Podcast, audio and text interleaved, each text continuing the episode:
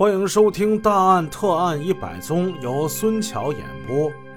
一九九四年八月二十二日，辽宁省昌图县粮食系统供销物资材料特大违法犯罪案件第一批九名案犯，终于是受到了法律的制裁。此案的查办，正如老百姓所说。不仅是中共铁岭市委对廉政建设做出的一大贡献，同时也充分展示出党整治腐败的决心，显示出党对腐败的意志，显示出党对消除腐败的能力。事实一再证明，那些啃食国家财产、吸吮人民血汗的鼠虫之类，他们只能是逞强于一时。而结局终将是毁灭性的。事情要从一九九三年九月铁岭说起，两起不同寻常的事情引起了人们的关注。经过半年多的调查，中共铁岭市委、市纪委、市监察局对发生于一九九二年下半年的全市粮食系统财务检查组在执法过程之中的严重违纪案件进行了公开的处理。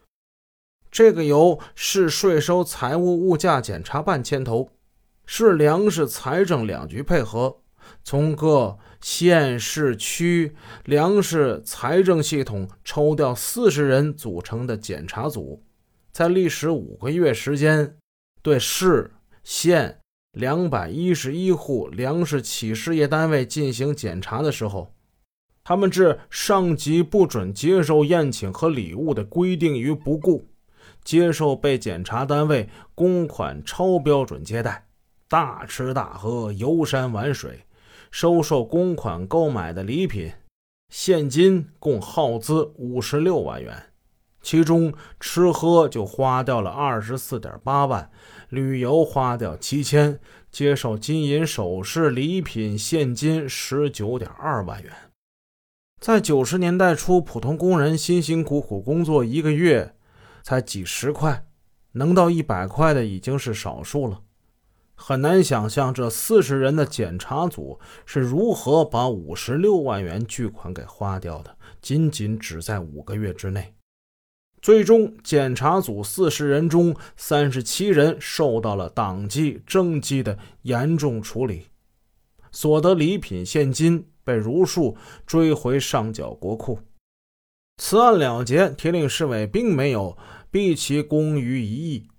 他们在想，为什么这么多受检单位不惜花重金抛出诱饵，企图蒙混过关？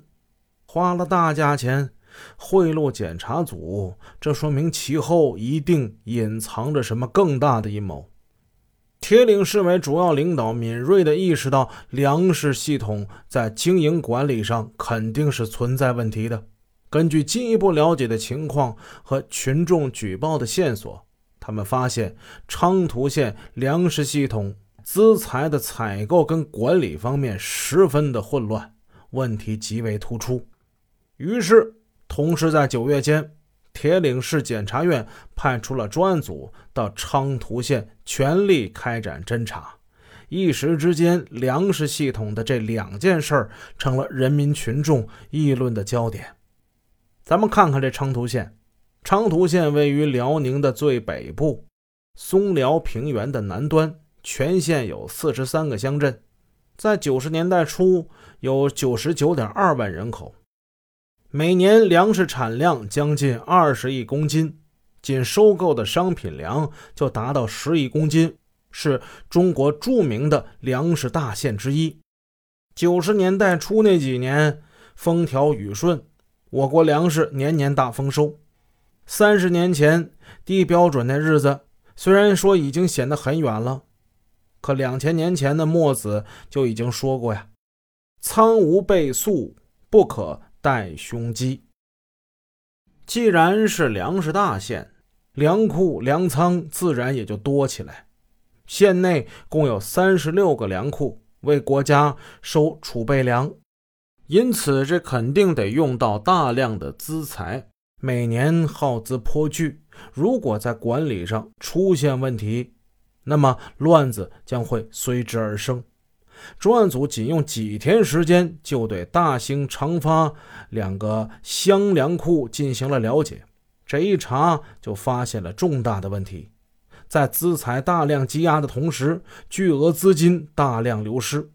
市委常委听取了案情进展情况汇报之后，在大力支持办案的同时，及时给予了指导。随着案情的深入，问题就显得越来越多了。有人对继续查下去，甚至产生了某种担心跟顾虑。当时的市委书记唐铁汉态度很明朗的就做出了指示：对这样的案件不查处的话，反腐败的枪还往哪里放呢？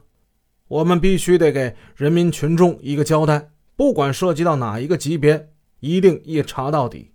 随后，市检察院以这两个粮库为突破口，出动了五十多名干警。在检察长吴志成、副检察长刘英、纪检组组长王之昌三名党员组成的带领之下，分成了二十多个专案组，将战线全面拉开，实行专案专办。与此同时，市委常务副书记严吉哲与市委常委、市委书记高德利亲自指挥工作。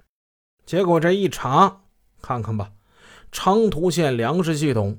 一九九零年购进粮食耗材总价是一千六百九十万，一九九一年上升到九千零八十六万，一九九二年高达一点二三亿，井喷式增长啊！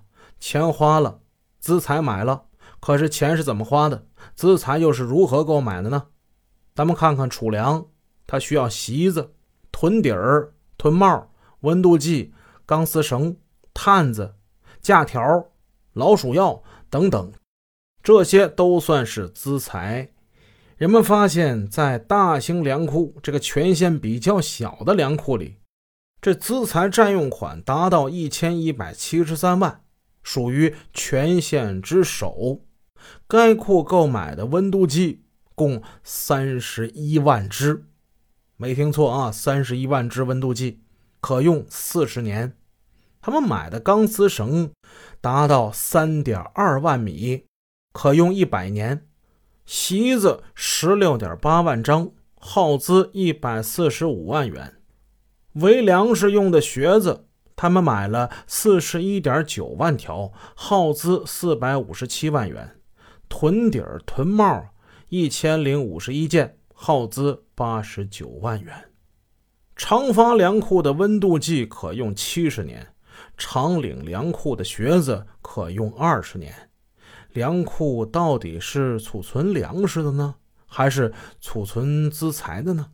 县粮食局的头头跟粮库的头头这么热衷于这种跨世纪的储备工程，他们到底究竟是想干点什么呢？这是一个既解释不清又不难回答的问题。大家看，钱就是这么花的，那么资财又是如何买的呢？下回故事跟大家说一说，这堆积如山的资财又是用如何一个天价购买得来的，同样也会惊掉您的下巴。咱们下集再见。